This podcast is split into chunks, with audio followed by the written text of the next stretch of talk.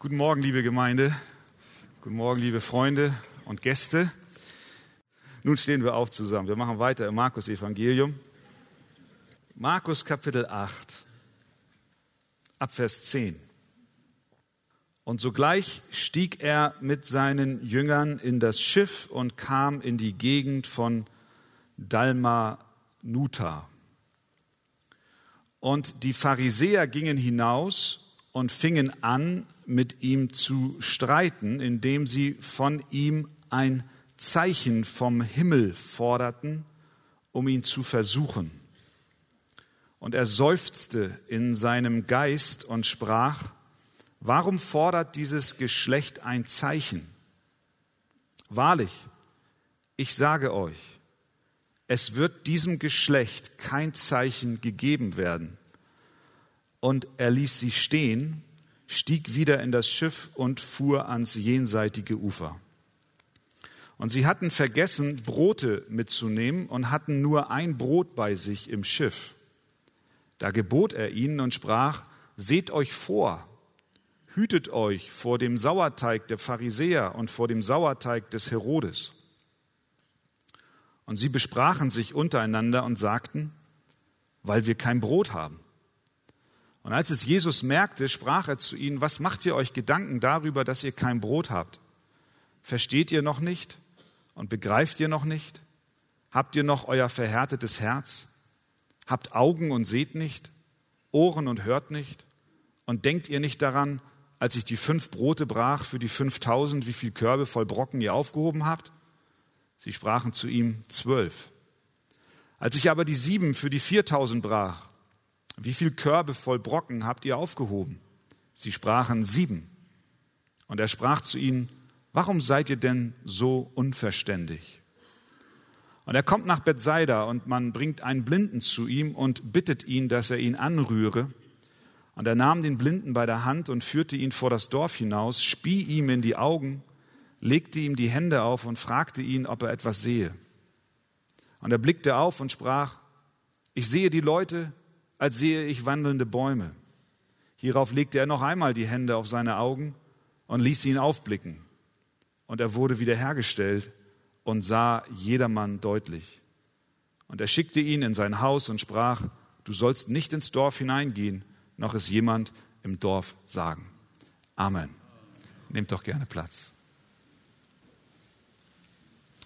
Ich weiß nicht, wer von euch schon einmal von einer Radarfalle geblitzt wurde. Ich frage jetzt nicht, um euch zu entblößen. Ich wurde schon mal geblitzt. Die häufigste Ausrede, die Polizisten hören, wenn sie jemanden stellen, der zu schnell gefahren ist, ist, ich habe das Schild nicht gesehen. Ich habe tatsächlich äh, gegoogelt unter äh, Verkehrszeichen und Sehen und dann kommen seitenweise Foreneinträge von besorgten Autofahrern, die sagen, ich habe das Schild nicht gesehen. Was kann ich machen? Nun, wenn wir das Schild nicht sehen, dann wird der Polizist uns wahrscheinlich nicht durchgehen lassen. Was aber, wenn der Fahrer wirklich blind ist und nicht sehen kann? Das wollen wir uns gar nicht vorstellen, dass er dann hinterm Steuer sitzt. Aber eins ist klar, dann helfen ihm Schilder gar nichts. Verkehrszeichen nützen einem Blinden nichts. Die Pharisäer hier in unserem Text forderten ein Zeichen, ein Schild. Aber Jesus lehnte ab, ihnen ein Zeichen zu geben. Er wusste, dass sie nicht Zeichen brauchen, sondern dass sie Augenlicht brauchen. Sie waren nicht körperlich, aber geistlich ohne Sehvermögen und ein weiteres Zeichen hätte ihnen nichts genützt, es sei denn, dass sie sehend werden. In unserem gelesenen Text sehen wir nicht nur die Pharisäer, sondern wir sehen auch die Jünger. Auch sie waren geistlich nicht vollends sehend. Gerade noch waren sie Zeuge von der Speisung der 5000 und von der Speisung der 4000, Aber als sie im Boot mit Jesus waren, merkten sie plötzlich, dass sie kein Brot dabei hatten und die Sorge überkam sie. Sie sahen nicht völlig, wer eigentlich mit ihnen im Boot saß. Und dann haben wir in unserem gelesenen Text einen weiteren, der mit Blindheit zu tun hatte. Nicht nur die Pharisäer und nicht nur die Jünger, sondern auch der Blinde aus Bethsaida, der nun auch physisch blind war. Und anhand seiner Heilung, wie Jesus hier vorgeht, wird uns eine wichtige Lektion erteilt.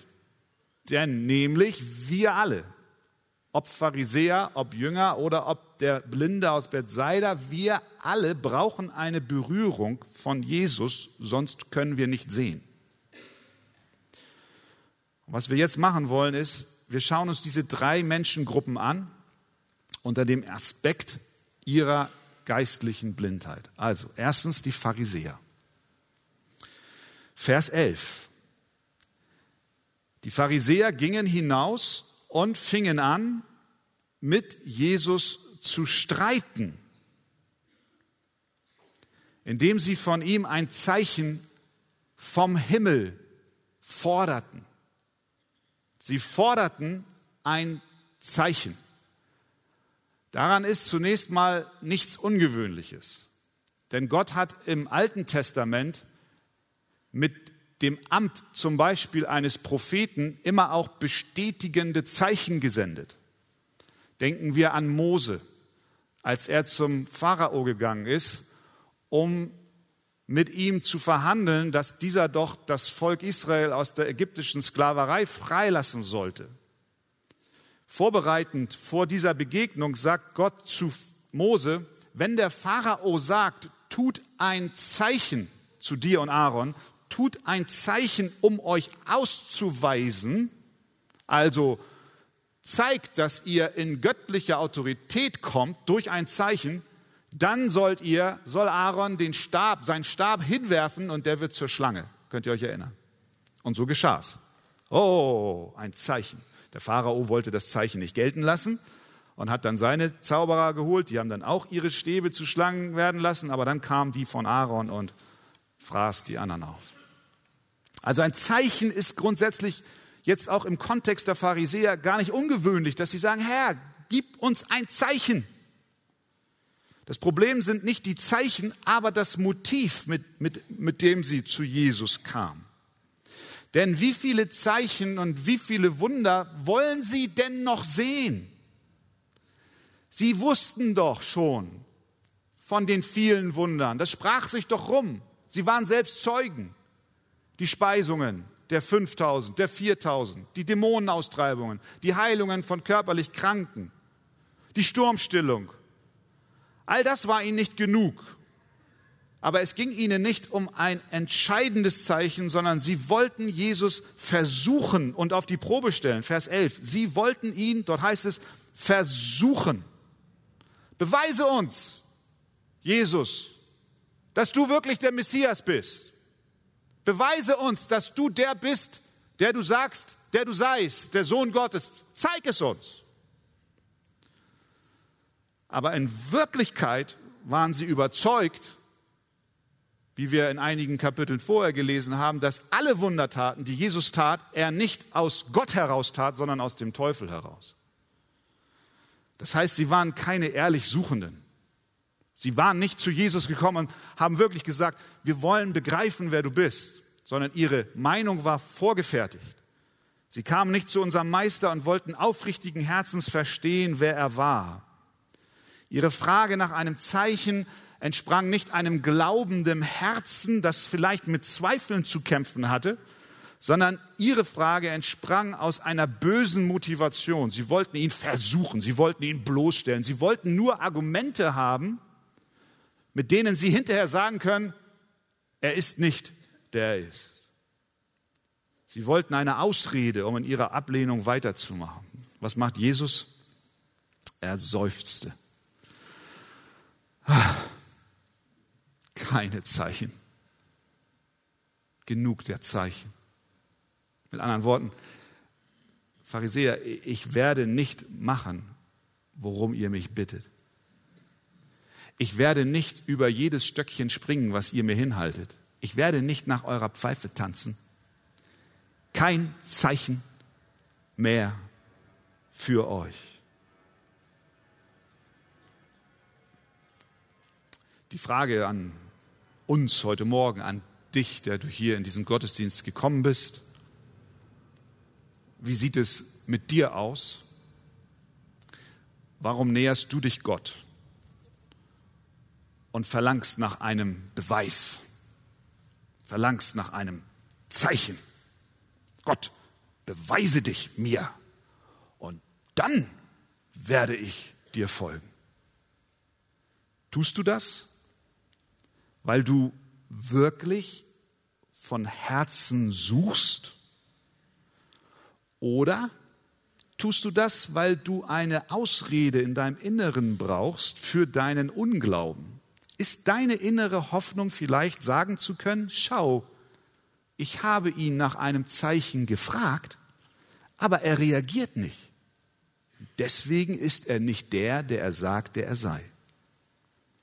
Ich glaube, wir müssen an dieser Stelle einen Unterschied machen zwischen Menschen, die sich Jesus mit dieser Herzenshaltung nähern.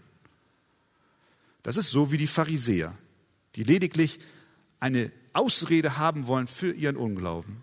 Und wir müssen davon unterscheiden Menschen, die mit einem schon vertrauenden oder fragenden Herzen kommen, das aber mit Zweifeln zu kämpfen hat.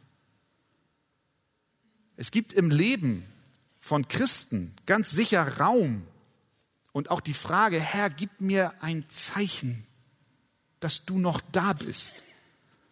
Das ist aber eine ganz andere Basis, auf der wir stehen, wenn wir wehklagen, wenn wir Tränen haben, wenn wir die Frage stellen, Herr, warum hast du mich verlassen? Warum fühle ich mich so einsam? Herr, gib mir doch ein Zeichen, dass du noch da bist. Und Gott sendet solche Zeichen. Er sendet sein Wort in eine, in eine hoffnungslose Situation hinein. Vielleicht gerade heute Morgen, wo du hereingekommen bist und verzweifelt bist wegen der Sorgen, die dich umtreiben. Und du hörst heute Morgen einen Liedtext, eine Zeile oder ein Gebet. Und du hast gesagt, Herr, danke, du hast mir gezeigt, du bist da. So eine Bitte entspringt einem vertrauenden Herzen, das in innerer Bedrängnis ist. Aber es gibt Menschen, die so tun, als seien sie auf der Suche nach Gott, aber tief im Innern wissen sie, dass kein Zeichen dieser Welt sie jemals überzeugen wird, dass Christus der Sohn des lebendigen Gottes ist. Und zu denen sagt Jesus, kein Zeichen mehr. No. Genug der Zeichen. Denn Jesus weiß, und er wusste es auch bei den Pharisäern, dass ein weiteres Zeichen nichts bringt Warum? Weil sie blind sind. Es muss erst Augenlicht kommen. Genauso wenig wie ein Verkehrsschild einem blinden Autofahrer nichts nützt. Erst muss er sehen, bevor er von Zeichen, ihm von Zeichen geholfen wird. Wir sehen also die Pharisäer als die erste Gruppe mit einer geistlichen Blindheit und einem verstockten Herzen, und wenn dort nicht Gott von außen ein Wunder wirkt, werden sie in ihrer Blindheit und in ihrer Verstockung verloren gehen. Zweitens, die Jünger. Bei ihnen ist die Sache ein wenig anders. Ich würde sogar sagen, deutlich anders. Sie waren von ihrer Herzenshaltung Jesus gegenüber, aufgrund auch all der Erfahrungen und Begegnungen, die sie hatten, anders eingestellt. Vers 13. Jesus ließ die Pharisäer stehen, stieg wieder in das Schiff und fuhr ans jenseitige Ufer. Und dann entsteht eine sehr interessante Unterhaltung. Unter dem Eindruck der Begegnung mit den Pharisäern sagt Jesus jetzt zu den Jüngern im Boot Seht euch vor, Vers 15, hütet euch vor dem Sauerteig der Pharisäer und vor dem Sauerteig des Herodes. Und dann macht es Bam, Sauerteig, Sauerteig. Sauerteig, hast du das Brot eingesteckt, Andreas? Nee, Johannes sollte das machen. Nee, Petrus sollte das Brot einstecken. Oh, wir haben kein Brot. Diskutieren über das Brot. Kein Brot im Schiff. Hier sehen wir etwas ganz Interessantes, was wir alle kennen. Jesus versucht ihnen hier gerade etwas zu erklären, und zwar etwas, was mit Ewigkeitsbedeutung zu tun hat. Er versucht ihnen zu erklären, dass diese geistliche Blindheit und diese geistliche Verstockung aufgehoben werden muss. Verstockte Herzen, ewige Verlorenheit, geistliche Blindheit. Nehmt euch in Acht, dass ihr euch distanziert davon. Und sie beschäftigen sich mit einem Stück Brot. Da sind sie so wie ich, so wie du. Wie oft sitzt du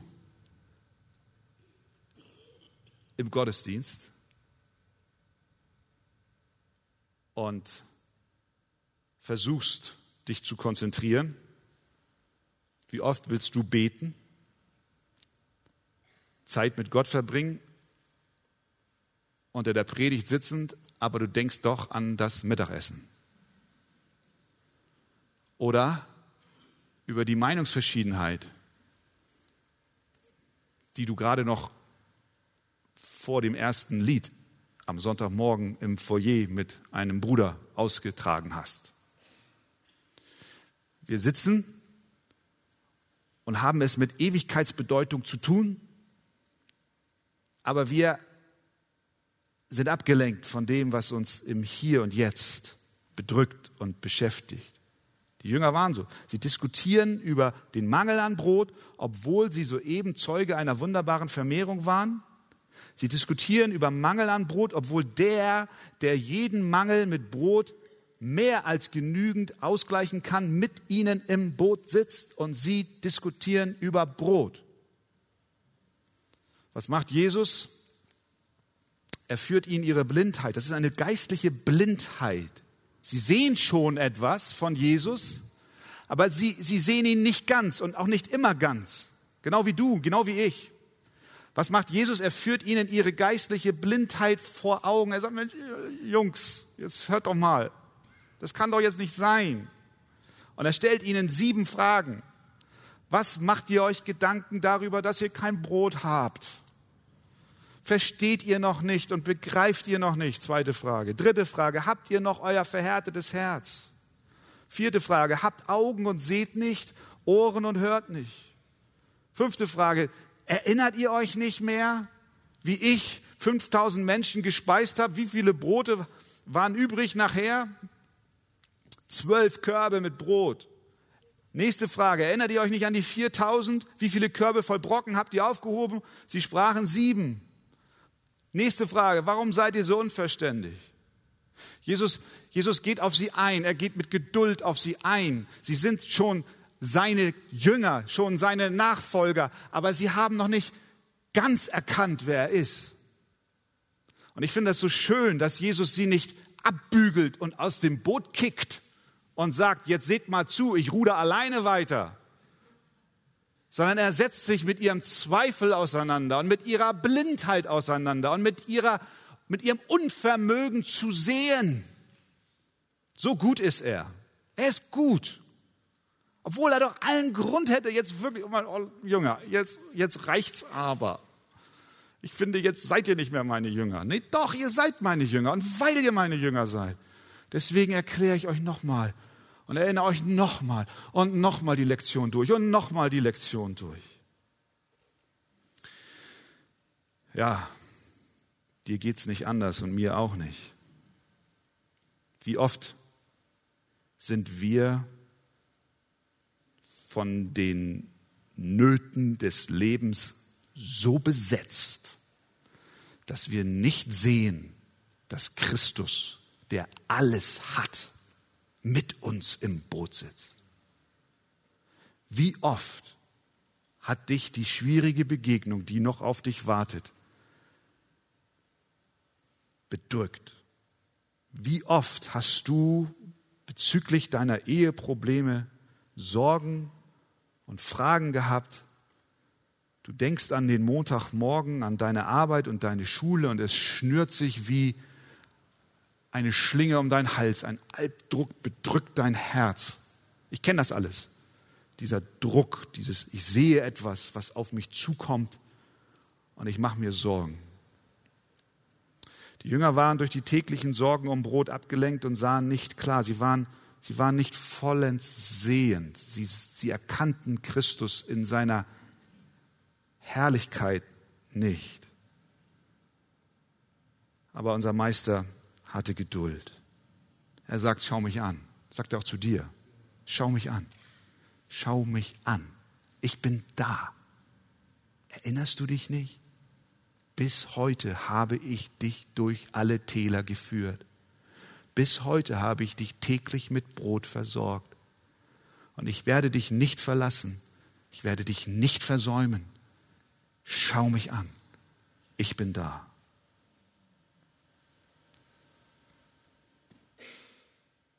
Die Pharisäer waren verbohrt, verstockt in ihrer Blindheit. Die Jünger sahen schon ein bisschen, aber sie sahen Christus noch nicht in seiner vollen Herrlichkeit.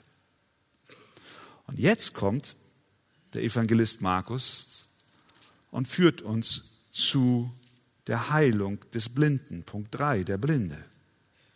Jesus kommt in das Dorf namens Bethsaida, das in Galiläa liegt, und man bringt einen Blinden zu ihm. Jesus nimmt diesen Blinden bei der Hand, führt ihn vor das Dorf, spuckt ihm in die Augen und berührt ihn und fragt ihn, ob er etwas sehen kann. Ja, er kann was sehen, aber er sieht noch nicht voll und ganz.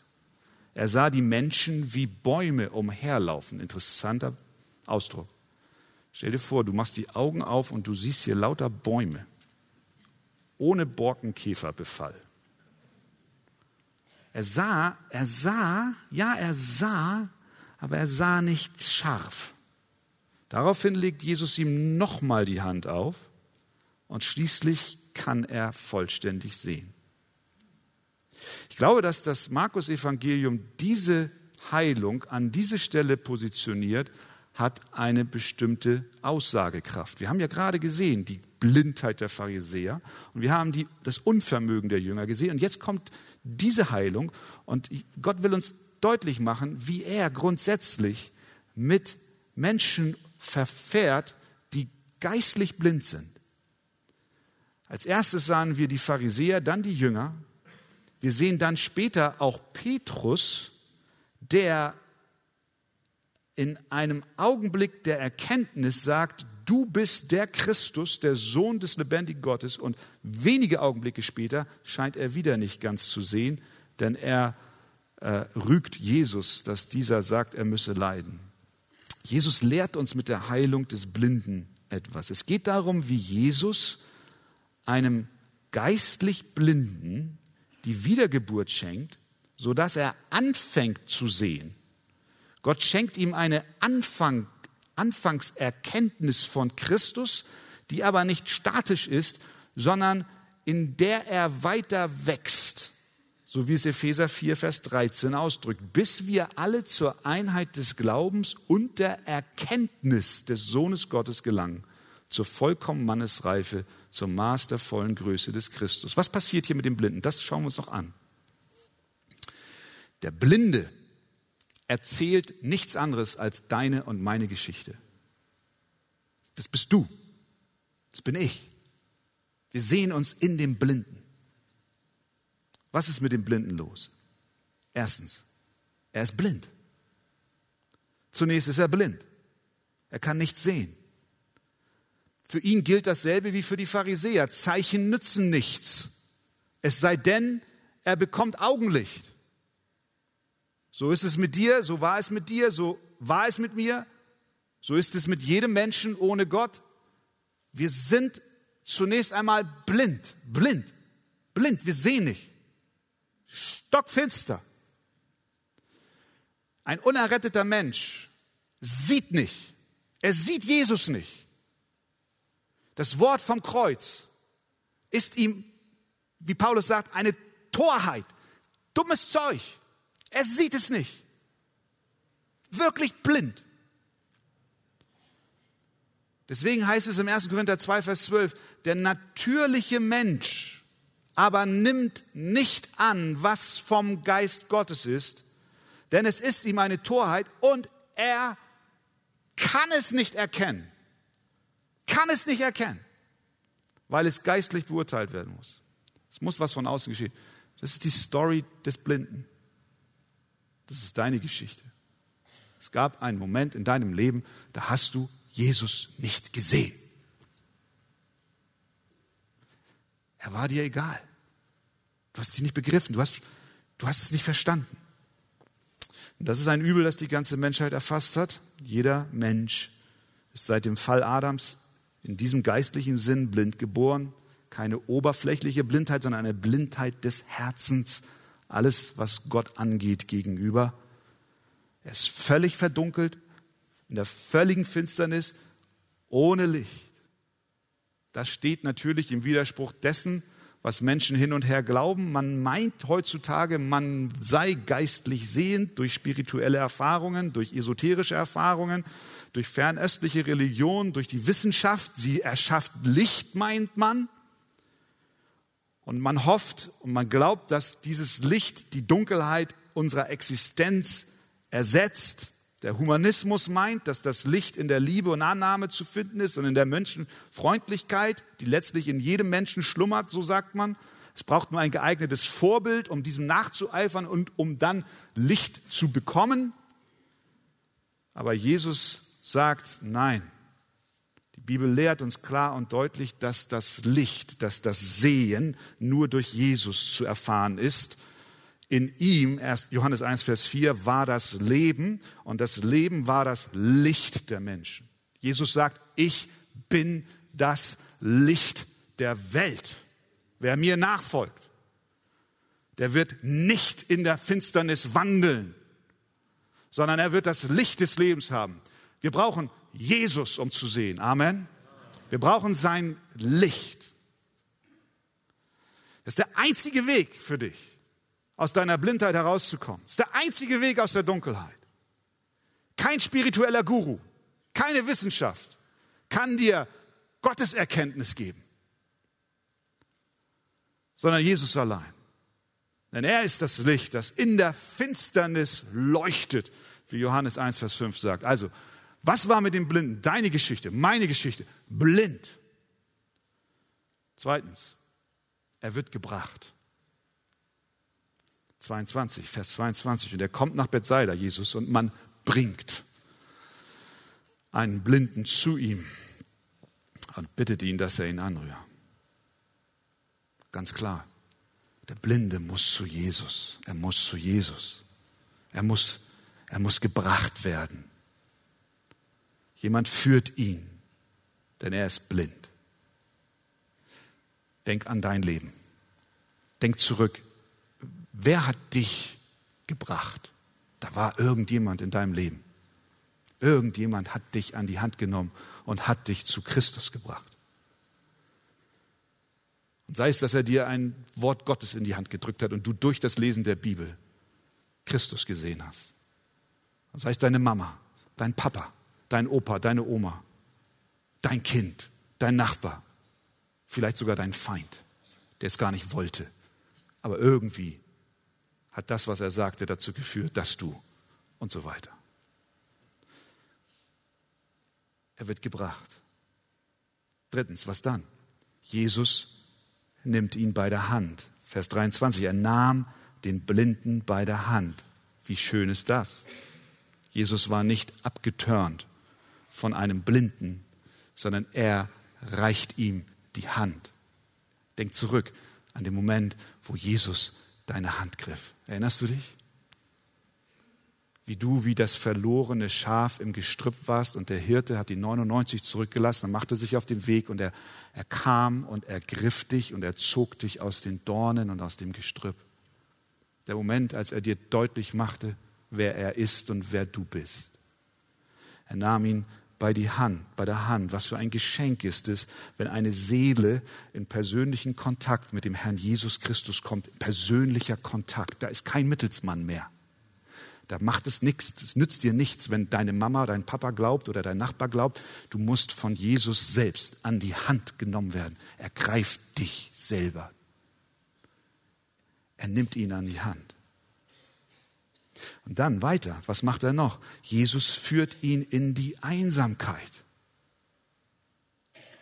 Er führte ihn an einen abgelegenen Ort, Vers 23. Und er nahm den Blinden bei der Hand und führte ihn vor das Dorf hinaus. Die Behandlung Jesu, dass du wieder sehen kannst, erfolgt in Abgeschiedenheit. Jesus führt uns von der Menge weg. Es kann innerhalb einer Menge geschehen, aber es ist immer Ausdruck einer persönlichen Begegnung. Es geht um eine persönliche Begegnung mit Christus. Er will mit dir persönlich verhandeln. Er will dich persönlich heilen und nicht eine Menge. Viele Menschen in unserem Land glauben, sie seien Christen, weil sie in einer christlichen Kultur aufgewachsen sind, weil sie vielleicht zu einer Kirche gehören, aber Jesus hat sie noch nie an einen einsamen Ort genommen, ganz persönlich, um mit ihnen zu verhandeln. Sie haben noch nie eine private, persönliche Begegnung mit ihrem Erlöser gehabt, aber die Hoffnung des Blinden beginnt, erst dann, wenn er versteht, dass er seine totale Sehbehinderung zu bekennen hat und auch Christus sie zeigen muss und er eine persönliche Begegnung mit ihm hat. Er muss seinen geistlichen Bankrott vor dem Herrn darlegen und auch sagen, dass die wahre Religion nicht eine Frage der Menge, sondern eine Frage des Einzelnen ist. Es ist gut, es ist ein gutes Zeichen, liebe Geschwister, wenn Jesus uns auch in die Einsamkeit führt, aus dem betriebsamen Ort hinaus und zu uns persönlich spricht, wie der Prophet Hosea sagt, darum Gott durch die Propheten Hosea, darum siehe, ich will sie locken und will sie in die Wüste führen und freundlich mit ihnen reden. Büchs nicht aus, lauf nicht weg. Wenn Jesus persönlich mit dir verhandelt.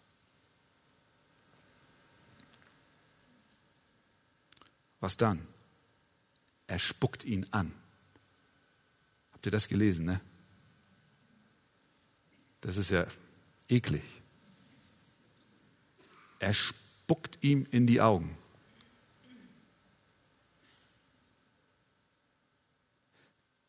Gott benutzt Mittel, die dem Sünder nicht schmecken. Wer von euch möchte gerne in die Augen gespuckt bekommen? Das erinnert mich an Chut Grillet, oder wie hieß der, der Rudi Völler bei Deutschland gegen Niederlande mal in die Haare gerotzt hat. Das war ein Skandal. Keiner will angespuckt werden.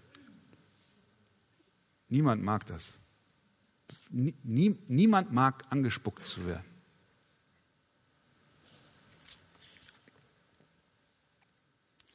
Gott benutzt Mittel, die uns nicht schmecken. Das Evangelium ist dieses Mittel, das schmeckt uns nicht. Es ist das, was wir eben schon sagen, die Torheit des Kreuzes.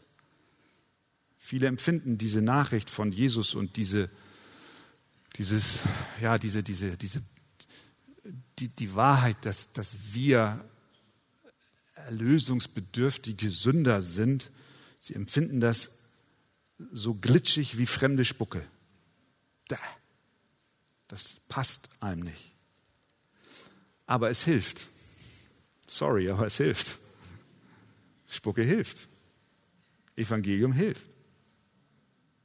Vielleicht ist für dich die Bibel so was glitschig, ekliges. Das, das, das, das, willst du nicht. Du denkst vielleicht, die Bibel hat keine Antwort auf deine Fragen. Du stehst mehr auf intellektuelle Literatur, so auf Gestocheneres, Wissenschaftslehre, aber doch nicht auf, auf so eine simple Nachricht von einem Menschen, der von Gott gesandt ist und Gott selbst ist, der sein Leben für Sünder gibt. Und ich soll auch noch eingestehen, dass ich Sünder bin. Vielleicht fühlst du dich auch durch so eine Predigt wie diese förmlich angespuckt. Das ist ja echt niedere Qualität hier. Das ist ja ekelhaft. Der da vorne, der, der glaubt auch wirklich noch, was hier in der Bibel steht. Äh. Aber die Spucke, das Evangelium, wenn wir mal so sagen, ich weiß es nicht, ja, sage ich jetzt mal so, das Evangelium mögen wir nicht, aber es ist die einzige Möglichkeit, dass du Augenlicht bekommst, dass du Gott erkennst. Ohne dem Evangelium läuft es nicht. Jesus spuckt ihn an. Und dann setzt Heilung ein.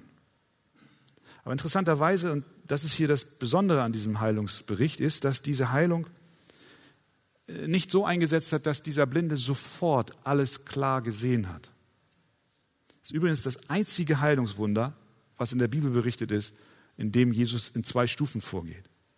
Normalerweise sprach er ein Wort und der Kranke war gesund.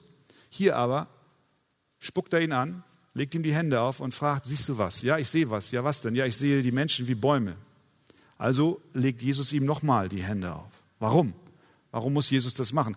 War er vielleicht, äh, weil der Dienst schon etwas fortgeschritten war, er schon einige Wunder getan hat, vielleicht war, war, wurde langsam sein Akku leer, so wie bei deinem Telefon, so dass irgendwie die Kraft nicht mehr ganz da ist und das Display wird schwächer oder so?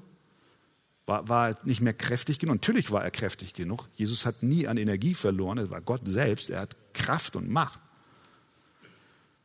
Oder war die Blindheit zu hartnäckig, dass Jesus vielleicht durch ein einziges Eingreifen nicht genug Power hatte, weil die Blindheit oder die Krankheit zu stark war? Nein. Bei all den Wundern, die Jesus getan hat, ist es schlicht unmöglich, dass er nicht genug Kraft hatte. Die Blindheit war keine Schwierigkeit für ihn. Nein, Jesus will uns etwas zeigen.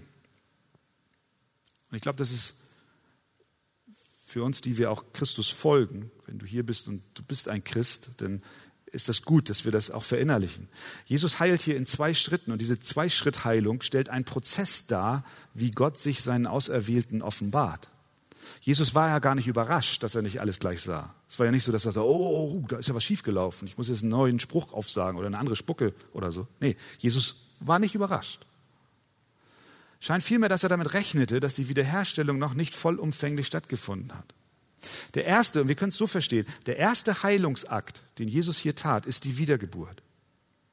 Durch sie können wir grundsätzlich sehen. Wir bekommen eine Ahnung, was Jesus für mich als Sünder bedeutet. Ich erkenne, dass er mein Erretter ist und ich fange an, ihn dafür zu danken. Es ist ein riesiges Wunder geschehen. Ich kann sehen. Ich konnte vorher nichts sehen. Aber jetzt sehe ich. Ich weiß aber, dass ich auf Anhieb noch nicht alles erkenne.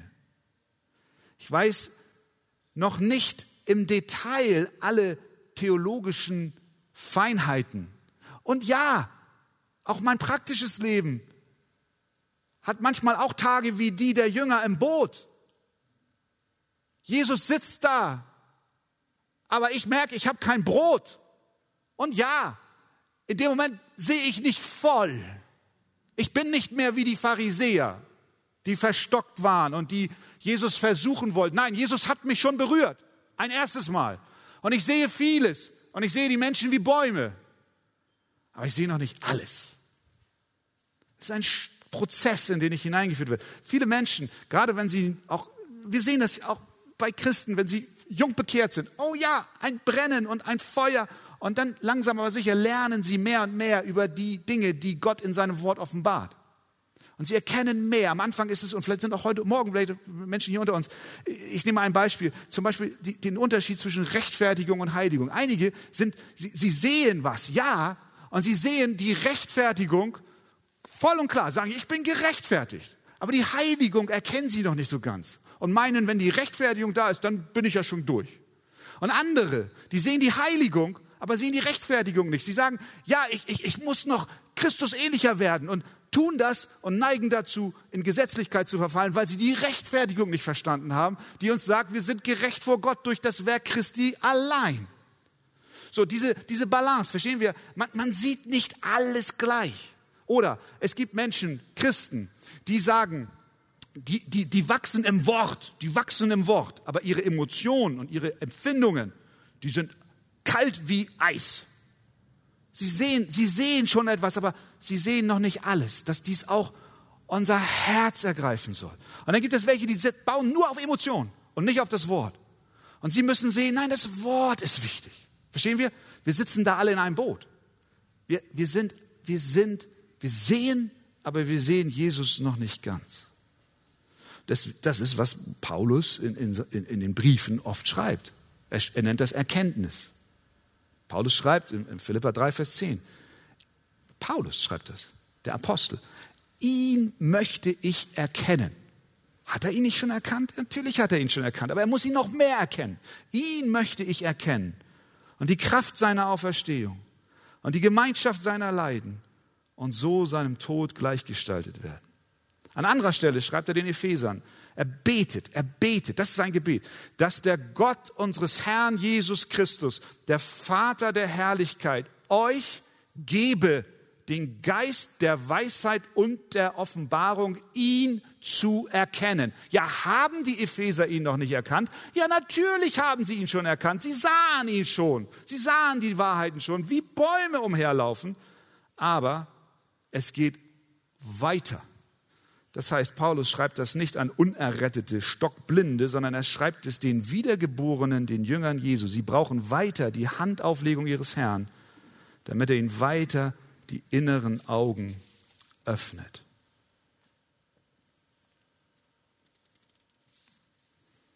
Was heißt das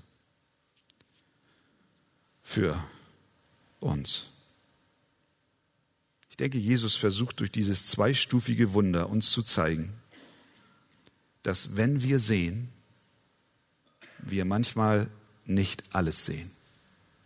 Jünger im Boot, du und ich. Was für Folgen hat das für uns als Christen und als Gemeinde? Zum einen, wir sollten geduldig miteinander sein. Geduld heißt nicht, dass man über etwas hinwegsieht, was vielleicht falsch ist.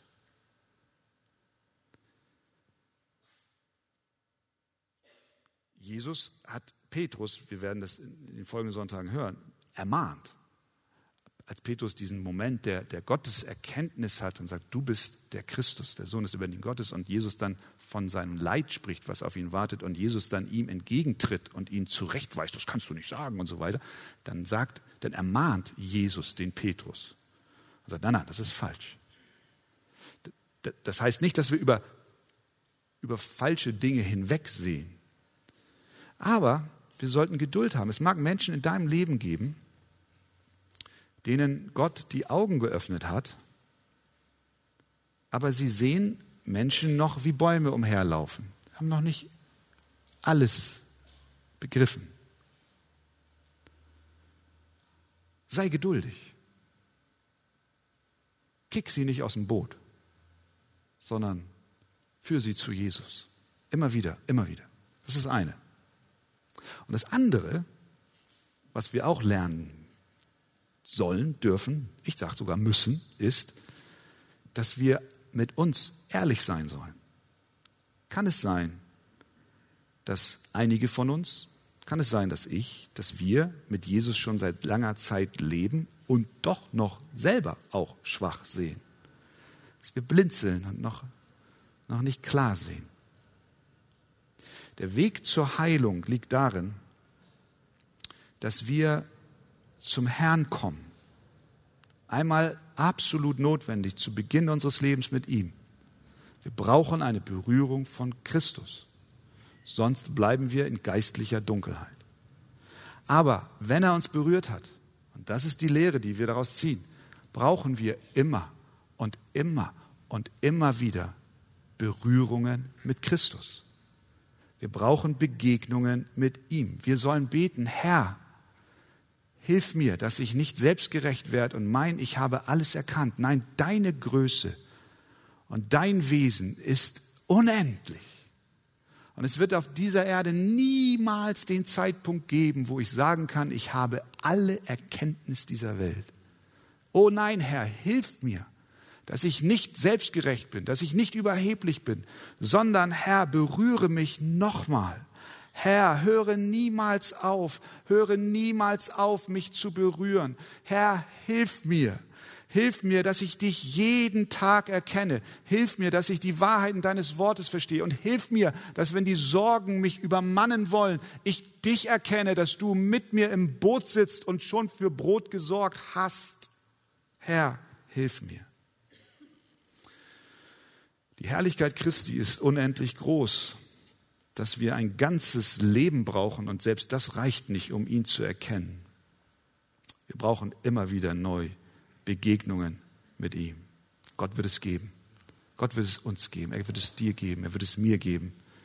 Wenn wir ihn in Demut suchen, wird er sich finden lassen. Und Paulus ist guter Zuversicht, sehr guter Zuversicht, dass der, der angefangen hat in euch, das gute Werk, der wird es auch vollenden. Der wird es auch vollenden. Und du wirst mehr sehen und mehr sehen und mehr sehen. Und es wird immer schöner und immer klarer. Die Landschaft wird beeindruckend sein und du siehst Christus in seiner Größe, in deiner Not, in deinen Fragen. Er ist da. Halleluja. Amen.